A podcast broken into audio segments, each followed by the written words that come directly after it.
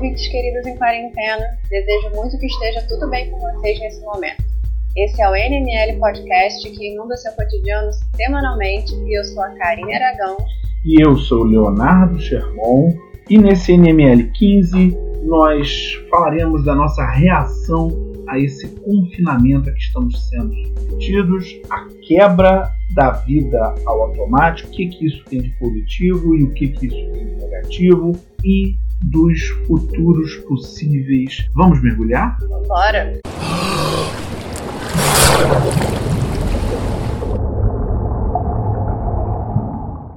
Estamos aí na quarentena, todos nós em casa, estamos passando por isso, cada dia parece o mesmo, nós estamos aí acordando e dormindo e sempre em casa.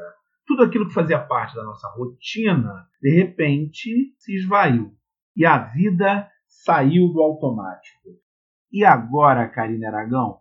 Por esses dias que a nossa vida realmente saiu do automático, eu fiquei muito embebida num poema do Drummond que eu gosto muito, né? Que foi publicado lá em 1930 num livro chamado Alguma Poesia, em que o Drummond, em versos, né, três versinhos, diz pra gente o que, que a gente está vivendo nesse momento. Ele coloca assim: Stop. A vida parou ou foi o automóvel? Né? Esse, nesses versos, o Drummond já sentia lá em 1930 eu acho que ele consegue traduzir muito a nossa sensação nesses últimos dias. Porque a gente sofreu mudanças tão abruptas que eu acho que a gente ainda está tentando dar conta do que está acontecendo. Eu confesso, tenho a noção que eu ainda não consegui absorver, né? Ainda estão presas na garganta todas essas mudanças.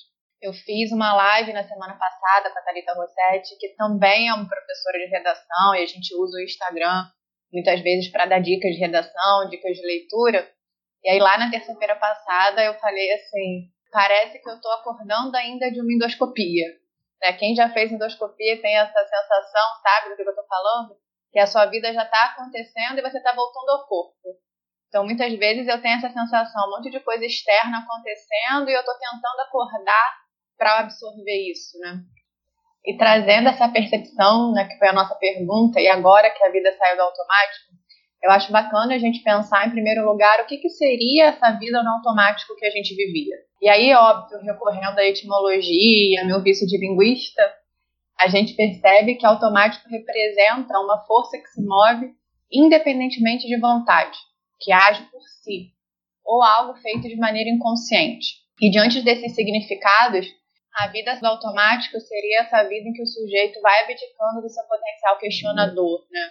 Ou seja, uma vida em que o sujeito, por ser atropelado pelas obrigatoriedades, que muitas vezes são necessárias para garantir a sobrevivência, ele acaba se alienando de si, acaba se alienando das suas relações pessoais e até do que está acontecendo no mundo. E seguindo esse caminho, a gente pode perceber que a pandemia do coronavírus representa justamente a quebra do automatismo não só porque a gente precisou fazer um isolamento físico horizontal e emergencial para achatar a curva de contágio, mas também porque chamou atenção para uma realidade em que não cabe mais a alienação e nem a ilusão de que a gente controla tudo. Porque a pandemia do coronavírus obriga a gente a entrar em contato com muitos universos que não faziam parte da nossa bolha. E isso realmente é necessário para que a gente consiga viver nesse novo cenário. Por exemplo, se eu não conhecia a legislação trabalhista, está na hora de conhecer e saber como a minha empresa pode agir ou não quanto à questão do meu salário.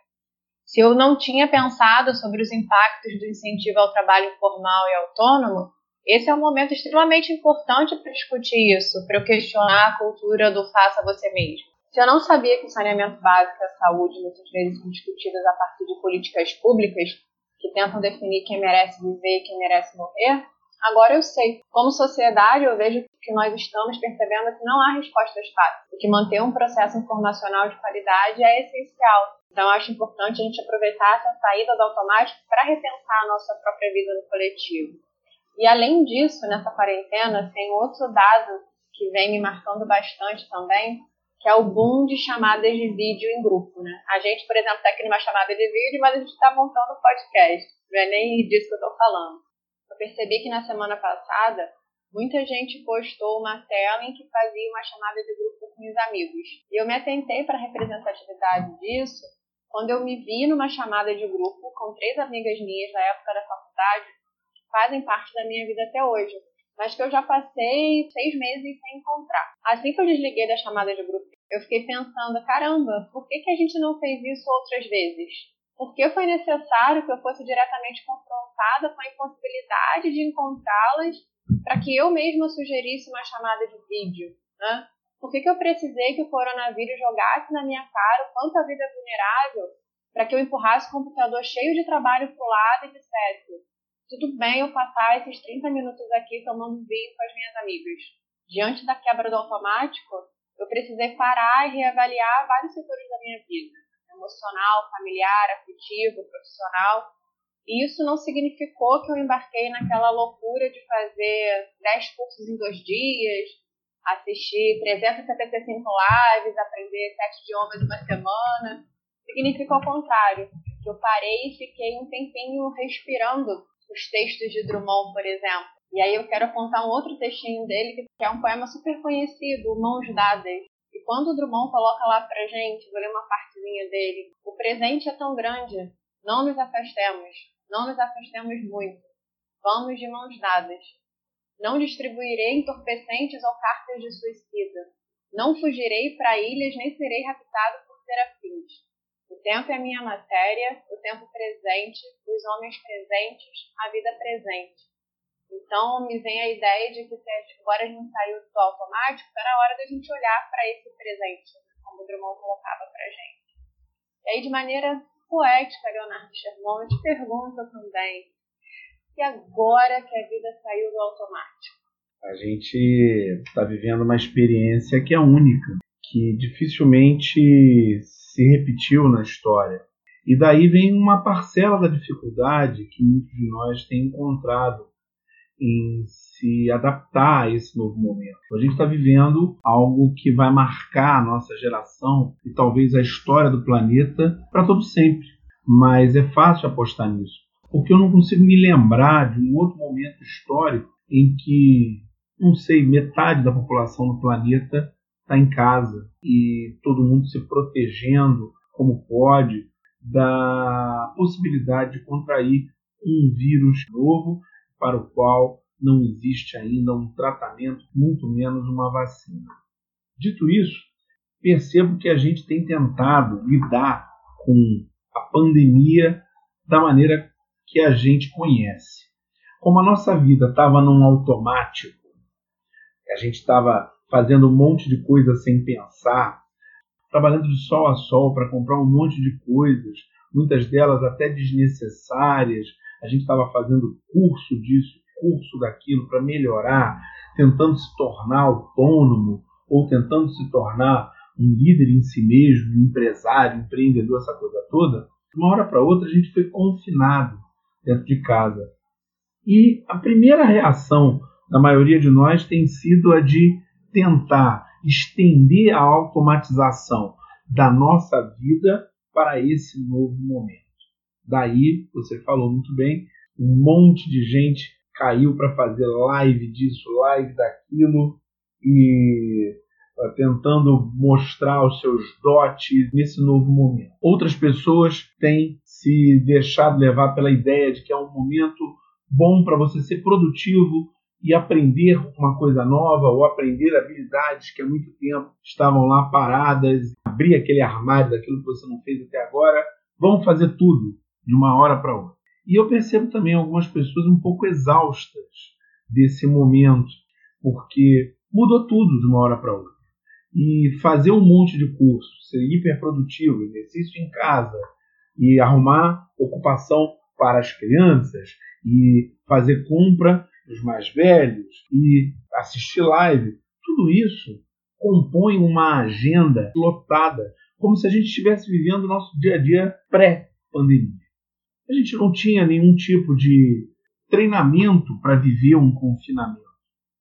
Nós formamos uma geração que foi abençoada por um período de paz sem precedentes na história. E é claro que nos últimos 50, 60 anos houve guerras no planeta, e nós não temos guerras de grande proporção. Nós formamos uma geração abençoada, sem fome por muito tempo. Quando eu digo sem fome, claro que existe fome por má distribuição da riqueza, mas fome por falta de comida não existe. A gente produz mais do que é o necessário para abastecer todas as pessoas.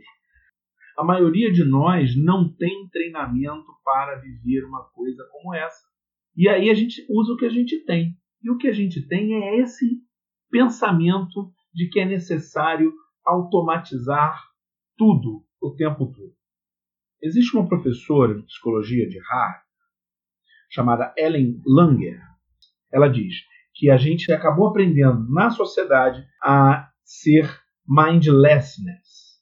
Ou seja, em vez de a nossa sociedade conduzir para a atenção plena, ela conduz para um esvaziamento da nossa atenção, caracterizada por uma vida em que o passado determina o presente, uma vida aprisionada numa perspectiva única, numa visão única, uma vida insensível ao contexto em que a gente está vivendo, uma vida que é totalmente governada e comandada pela rotina e uma vida em que a gente, por mais que esteja no erro, a gente nunca está em dúvida. A gente tem sempre certeza. Bola para frente, vamos lá, não pode deixar a peteca cair. Que ela diz é que todas essas características dessa atenção vazia, o automatismo das nossas vidas, seja ele da vida em liberdade, como a gente tinha até o início da pandemia, seja no momento em que a gente vive, ele nos traz ansiedade, depressão. Ela diz que a gente tem que procurar o tempo todo abandonar essa perspectiva mais automática da vida e buscar uma vida da atenção plena, caracterizada por uma vida baseada no presente, a gente vive com três dimensões temporais na nossa cabeça: o nosso passado, o nosso presente e o nosso futuro. Nesse momento, o nosso futuro está em suspenso. A gente não sabe quando a nossa vida vai voltar a ter as mesmas características que tinha antes da pandemia. Ou mesmo a gente não sabe se vai ter as mesmas características que teve antes. A gente não sabe quando a gente vai poder sair de casa tranquilamente isso dependeria talvez de uma vacina ou da imunização natural de toda a população. Ninguém sabe como o futuro vai se comportar. E mais do que isso, a gente vive um presente que é absolutamente novo para a maioria de nós. Ficar dias e dias dentro de casa, confinado, com aulas pela internet, com relações, como você disse, né, de amizade, de família, através de chats pela internet. Tudo isso é muito, muito, muito novo.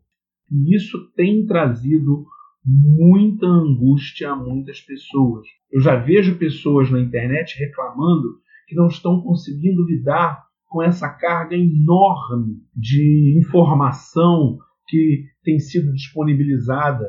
As pessoas não estão conseguindo se tornar boas cozinheiras e atletas do, do cotidiano e ser super inventivas no seu dia a dia. E já que você falou tanto do Drummond, talvez seja a hora de todos nós que estamos aí lidando com isso pararmos e nos perguntarmos com bastante sinceridade: e agora, José? E agora, José? Nós conversamos bastante aqui sobre as dificuldades que provêm da vida sair do automático. Mas dissemos também que sair do automático não é necessariamente uma coisa ruim, só que causa dor causa sofrimento.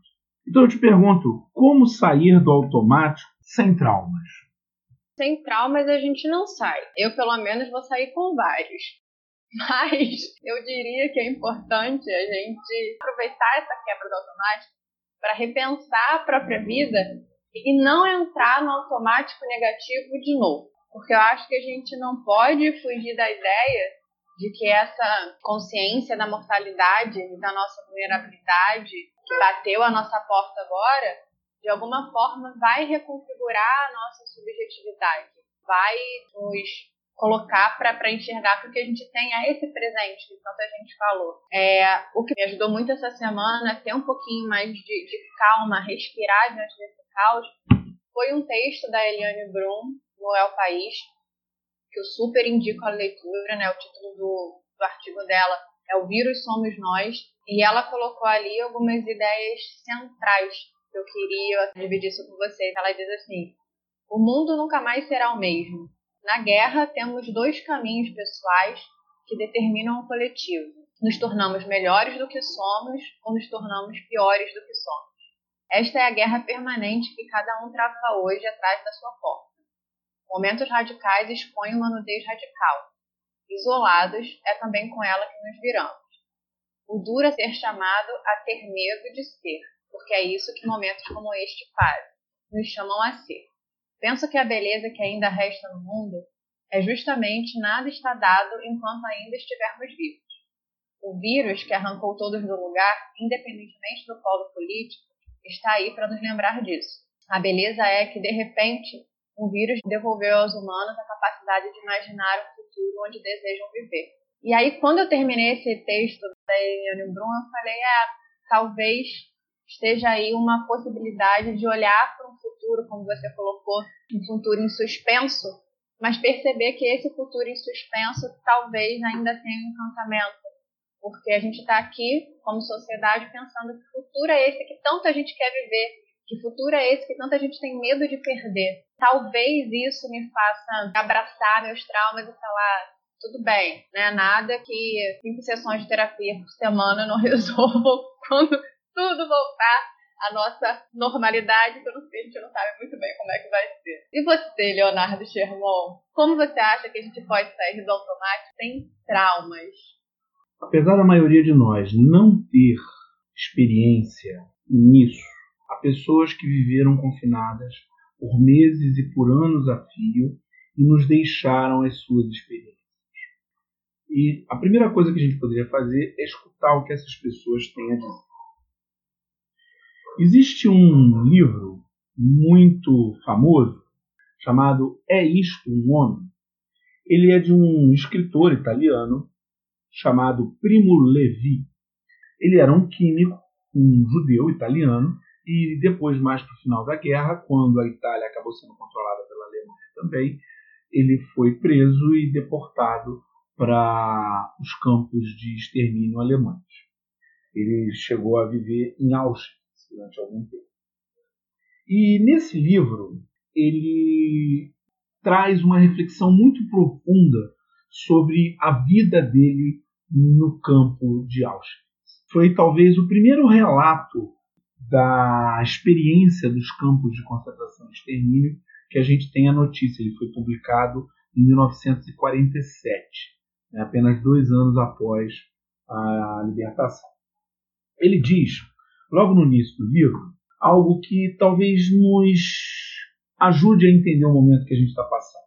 Ele fala assim: cedo ou tarde, na vida, cada um de nós se dá conta de que a felicidade completa é irrealizável. Poucos, porém, atentam para a reflexão oposta, que também é irrealizável a infelicidade completa. Os motivos que se opõem à realização de ambos são da mesma natureza. Eles vêm de nossa condição humana, que é contra qualquer infinito.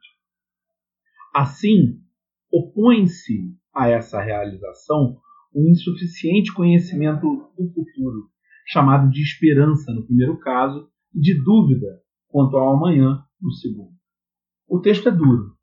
É claro que é duro, é escrito por alguém que viveu num campo de extermínio que matou milhões de pessoas. Entretanto, ele nos deixa perceber uma coisa. Se, por um lado, a felicidade completa é impossível, porque a gente tem responsabilidades, porque a gente tem que lidar com dificuldades a todo momento, por outro lado, é impossível ficar infeliz completamente. Isso dito por alguém que viveu um campo de extermínio. Mesmo nós que estamos vivendo essa saída de uma vida que era mais tranquila, mais interessante, para lidar com um momento de muita dificuldade, que é o do confinamento, de muita incerteza, a gente pode, de certa maneira, utilizar essa incerteza a nosso favor. A gente não sabe como vai ser o futuro, e ele pode ser ótimo. E se a gente não sabe o que vai ser o futuro, o que a gente tem é o presente. Tem um outro capítulo do livro em que ele fala sobre um dia bom. E ele diz que a convicção de que a vida tem um objetivo está enraizada em cada fibra do homem. É uma característica da substância humana. Os homens livres dão a esse objetivo vários nomes, e muitos pensam e discutem quanto à sua natureza. Para nós, para eles, os que estavam presos no campo de extermínio, com a cada dia pessoas sendo levadas às câmaras de gás. Para nós a questão é mais simples. Hoje e aqui, o nosso objetivo é aguentarmos até a primavera. Talvez esse tenha que ser o nosso lema. O nosso objetivo é aguentarmos até a primavera. Que pode ser a primavera mesmo aqui no Brasil, mas pode ser também uma primavera metafórica, quando a gente vai ter o cessar disso tudo. Agora, tem uma outra questão que resiste: é o que nós faremos até lá. Há um outro livro também, sobre a mesma época, de um combatente inglês que foi preso e que acabou indo para Auschwitz também. Ele, é claro, não estava nas mesmas condições do Primo Levi, porque ele não era judeu, é, ele estava preso como combatente. Né? Mas mesmo assim, você pode imaginar que a situação dele não era das melhores. O nome do livro é O Homem que Venceu Auschwitz, de Dennis Avey, que é o personagem da história, ele que ficou preso, e Rob Bromby, que ajudou a escrever. Lá ele diz que, num determinado momento, quando ele estava preso, ele começou a pegar umas latas, que, onde vinha a comida, ele começou a fazer daquelas latas umas caixas. E aí ele diz assim: Por que eu fazia isso? E ele responde: Não sei, mas eu achava que era uma boa maneira de passar o tempo. Num outro dado momento, que ele diz que ele estava um dia lá e começou a rascunhar uma fórmula matemática no chão e ficava sem saber nada que estava ao redor dele naquele momento, porque ele estava tentando apenas lembrar a fórmula de Heron de Alexandria. No meio de todo aquele caos, de toda aquela carnificina, era aquele segundo. Ele estava tentando lembrar aquele, aquela, aquela fórmula ali. E da, da mesma maneira que ele tentava, passou um judeu, Hans, ao lado dele e olhou e aproveitou a chance e foi lá olhar e perguntar a ele e os dois tentando eh, lembrar aquilo como é que funcionava. Por quê? Para quê? Para passar o tempo. O Frei Beto essa semana escreveu um texto no jornal o Globo. Ele diz: Estive recluso sob a ditadura militar. Nos quatro anos de prisão, trancaram-me em celas solitárias, nos DOPS de Porto Alegre, da capital paulista, e também no estado de São Paulo, no quartel-general da PM, no batalhão da Rota, na penitenciária do Estado, no Carandiru e na penitenciária de Presidente Venceslau. Partilho, portanto, 10 dicas para suportar melhor esse período de reclusão, que eu posso resumir aqui rapidamente em manter o corpo e a cabeça juntos, criar uma rotina, evitar ficar o dia todo na frente da TV ou do computador, procurar contato com parentes e amigos, principalmente aqueles que estão mais vulneráveis, que vivem só, dedicar algum trabalho manual, cozinhar, consertar o equipamento, alguma coisa assim, ocupar-se com jogos, principalmente se você estiver em companhia de outras pessoas, mas pela internet é possível fazer isso também. Escrever um diário da quarentena, mesmo sem interesse que alguma pessoa leia depois, mas fazer para você, para poder descarregar os sentimentos. Se há crianças ou outros adultos, dividir as tarefas domésticas com todo mundo, meditar e não se convencer de que a pandemia passará logo ou durará algum tempo específico. Haja como se o período de reclusão fosse durar muito tempo. E se a gente utilizar esse último conselho do Beto, agir como se o período de reclusão fosse durar muito tempo, talvez a gente possa tirar algumas ideias interessantes de um filme estilo Sessão da Tarde, estrelado pelo Bill Murray, O Feitiço do Tempo. No filme, ele é um jornalista de clima do tempo, aqueles caras que dão a previsão do tempo em vários lugares do país, e ele acaba indo fazer uma matéria numa pequena cidade dos Estados Unidos, onde ele ia cobrir o Dia da Marmota. em que a marmota determinava, de acordo com a sombra dela, se iria haver mais alguns dias de inverno ou não. Muito bem. Ele fica chateado com uma matéria tão boba para um jornalista de uma rede de televisão importante e trata todo mundo mal por conta disso, trata os colegas dele de equipe de uma maneira horrorosa, as pessoas que trabalham lá e que estão atendendo, a pessoa que está no hotelzinho que ele está hospedado, ou a pessoa que atende no restaurante, vai tratando todo mundo mal. Acontece que ele acaba ficando preso no feitiço do tempo, e o feitiço do tempo, para ele, é a repetição incessante daquele dia que ele considerava o pior dia da vida. Todo dia ele acorda de manhã ouvindo a mesma música no rádio relógio, mesma hora, no mesmo quarto, e todos os eventos daquele dia se repetem absolutamente iguais. O que, é que isso tem a dizer para gente? Isso, na verdade, esse filme baseou seu roteiro num elemento da filosofia de Nietzsche, que é a ideia do eterno retorno. A nossa vida, estando nós confinados ou não, não tem tanta coisa diferente assim. Então, a solução para esse dia a dia que se repete é o amor fati, é o amor ao que vem.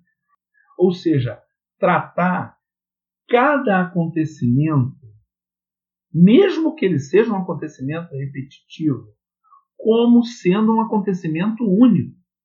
E amar aquele momento e tentar utilizar o máximo das nossas capacidades para viver aquele momento em grande estilo. Viver aquele momento no máximo que a gente pode tirar. Vale a pena ver o filme, porque o filme vai exatamente nessa linha e se alguém não viu, vale a pena. E com isso, vamos chegando ao momento da gente ler as mensagens que foram enviadas. Nossa primeira mensagem vem da Beatriz Corbeta, ela entrou em contato conosco pelo Facebook.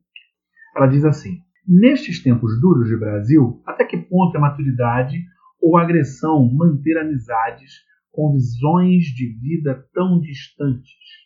Bom, em algum momento a gente teve que se dar conta que na lista das qualidades da escolha dos nossos amigos, alguns elementos que a gente não considerava importantes passaram a ser fundamentais. Principalmente a visão política. Durante muito tempo a gente não achava que a visão política fosse relevante quando a gente tratava das amizades. A política estava dentro do conjunto de assuntos que não era discutido pelos amigos. Entretanto, depois de 2013 para cá e num crescente, a gente chegou à conclusão de que é, ser amigo de algumas pessoas cujas convicções são muito distantes da nossa tem um preço muito alto. E eu, pessoalmente, acredito que esse preço sendo alto demais, a atitude mais madura a tomar seja a de deixar para lá, deixar essa amizade em banho-maria, vamos dizer assim. Beatriz, o bacana é que você fez uma pergunta que adianta um pouco um programa que já estava projetado aqui na nossa cabeça, de pensar quando a ruptura seria necessária. Então aguarde nos próximos dias que esse programa vai aparecer aí bem bacana. É, é uma pergunta bem difícil, né? Porque às vezes a gente quer insistir, quer insistir, quer insistir, porque acha que ainda pode tirar um pouco ali daquela relação, mas muitas vezes a gente acaba agredindo a gente. Então achar esse limite realmente é complicadíssimo. Obrigada pela sua mensagem. Eu queria agradecer também as pessoas que responderam lá a caixinha de perguntas no Instagram que eu coloquei na semana passada sobre qual foi o momento que nos tornava adulto, né? Adultos. Qual foi o momento em que você se sentiu adulto? Essa era a minha pergunta. E aí eu achei muito bacana, porque assim, eu tive dois grupos de respostas bem, bem distintos um grupo, sim, um grupo grande me respondeu que a primeira vez que se sentiu adulto foi em algum evento marcado pela entrada na faculdade. E aí achei engraçado que teve gente que falou que perdeu se perdeu no campus da faculdade. Teve gente que falou que foi fazer a matrícula e aí olhou para o lado e falou: Nossa, não tem ninguém para perguntar, não tem pai e mãe, escola e professor. Teve a Isabela que respondeu falando que o momento dela se sentir adulto era parecido comigo, né? Do, do dia que foi chamada de professora pela primeira vez. E assim, teve, teve uma galera em massa que falou sobre esses momentos, eu achei muito bacana, até porque dividiram momentos particulares. Teve uma mensagem que chegou que me tocou muito, falou sobre a sensação de, de, de estar no, sofrendo preconceito ou de estar numa situação de vulnerabilidade e olhar para os lados e não ter ninguém. Então, assim, foi. Acho que isso é, é muito forte também nessa marca de você virar adulto. Parece que é você ter que dar conta do que está acontecendo ali. E aí teve uma, um outro grupo de pessoas que falou que não se sente adulto ainda, né, que talvez olhe para si mesmo e ainda se perceba um pouco criança, um pouco frágil, um pouco responsável diante da, das situações da vida. E aí, além dessa, dessas mensagens, eu queria agradecer muito aqui, porque semana passada, no finalzinho do nosso podcast, em que eu estava falando do meu momento pessoal de quando eu virei adulta, falei da perda do meu cachorro e me emocionei no programa, até conversava com com, o Léo agora, assim, eu, a gente ficou na indecisão se cortava, se não cortava, mas a gente deixou porque o nosso objetivo é tentar ser espontâneo e verdadeiro e o momento realmente veio com muita naturalidade. Eu recebi muitas mensagens de carinho, inclusive da Isabela, falando que sentia muito pela minha perda. Obrigada, Isabela. Muita gente que, dizendo que queria me dar um abraço. Então, assim, o abraço, a vontade de abraçar é recíproca, mesmo que a gente não possa fazer isso agora. Queria agradecer muito esse carinho, gente. Muito obrigada. E com isso a gente chega ao final desse NML Podcast. E você que está na vontade de mandar uma mensagem, participar dessa conversa, recorra a uma das nossas redes, nossas redes pessoais, Karina Aragão Escritora, Leonardo Germon, Léo Germon, ou as redes do canal nosso Instagram, NML Podcast, nosso Twitter, na Líquida, e nosso YouTube e Facebook, na Dança na Universidade Líquida. Muito obrigada, gente. Um beijo no coração de vocês. Até semana que vem. Vamos, junto com o Drummond, né? Vamos de mãos dadas para cada um ser a força do outro. Um beijo. E eu fazendo uma homenagem aqui, hoje minha saudação final vai ser algodão doce para vocês. Ah, lindas, Lari. Terminou lindo.